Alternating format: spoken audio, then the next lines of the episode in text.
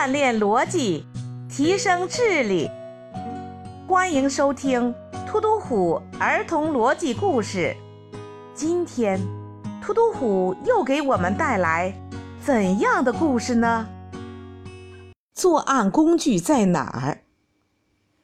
老杨随着一支旅游团去莫高窟旅游，他们等到了晚上。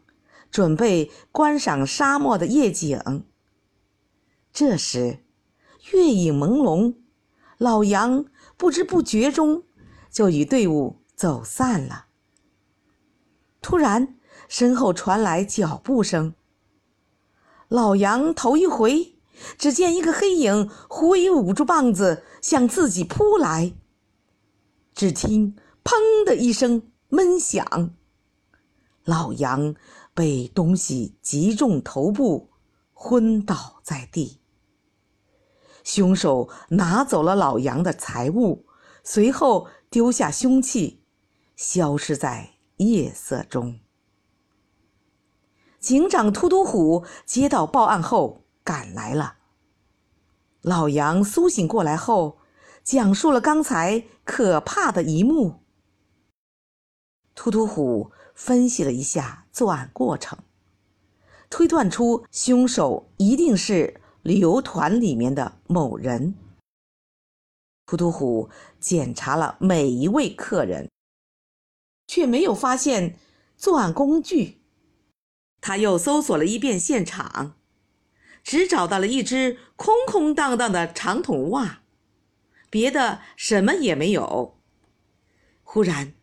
警长突突虎发现一位高个子旅客只穿了一只长筒袜，另一只脚是光着的。警长突突虎对高个子旅客说：“这就是你的凶器。”聪明的小朋友们，你们知道突突虎这么说证据是什么吗？小朋友，开始开动你的脑筋吧！你可以把你想到的答案写在评论区里。当听完这段音乐后，李老师将公布答案。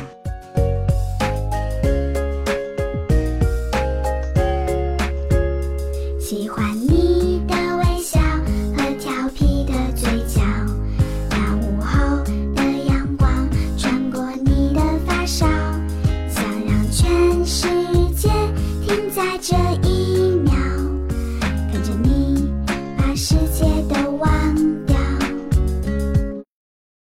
李老师来解答：袜子里面装沙子也可以成为打击人的凶器。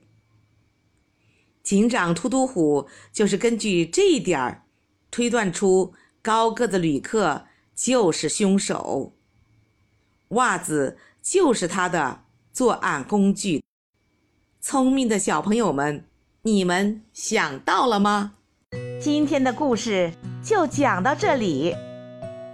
你可以在突突虎的微信公众号 t u t u h u 八八八中与突突虎和李老师进行交流。